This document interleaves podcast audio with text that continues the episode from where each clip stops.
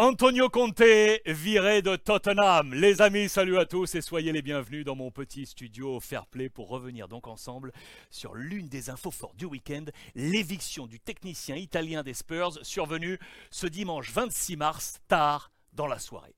Décision rendue inéluctable. Suite à un mois de mars catastrophique, matérialisé par une seule victoire en cinq matchs, toutes compétitions confondues, plus deux éliminations. La première en Ligue des Champions face à Milan et la deuxième en Cup face à Sheffield United.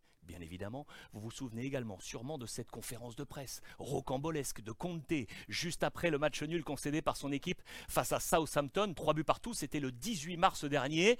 Déclaration foudroyante, L'histoire de Tottenham, c'est que depuis 20 ans, il y a le même propriétaire et qu'ils n'ont rien gagné. Nous étions 11 sur le terrain et j'ai vu des joueurs égoïstes qui ne mettaient pas de cœur à l'ouvrage, refermer les guillemets une véritable bombe. Le président Daniel Lévy prit pour cible des joueurs stigmatisés publiquement. Cette sortie médiatique a donc scellé le sort d'Antonio Conte. Pour rappel, Conte était arrivé sur le banc des Spurs en automne 2021 pour succéder à Nuno Espirito Santos, le portugais de 49 ans. L'Italien, lui, âgé de 53 ans, laisse donc le club londonien à la quatrième place de Première Ligue, 18 mois après son intronisation. La presse anglaise ce matin, je cite, Antonio Conte quitte Tottenham après des relations brisées avec la direction, explique The Guardian.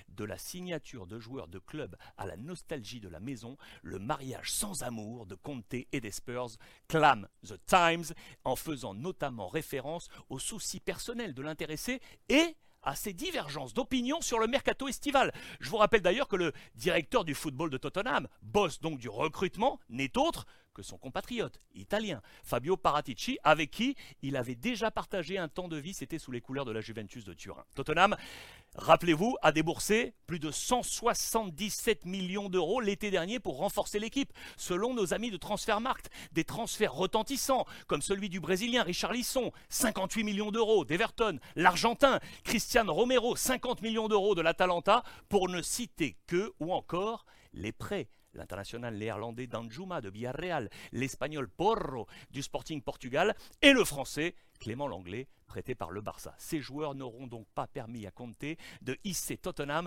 dans le top 3 de la Première Ligue. C'est un échec cuisant. Pour redorer le blason, les Spurs misent jusqu'en juin prochain sur l'adjoint de leur ancien entraîneur, l'Italien Christian Stellini, 48 ans, aux côtés de Conte depuis la période Inter en 2019. Stellini assisté de Ryan Mason, 31 ans, Mason ex-joueur de Tottenham, qui avait pour la petite anecdote été prêté, écoutez bien, à Lorient en 2013, un prêt furtif. Antonio Conte débarqué, Tottenham est en ébullition.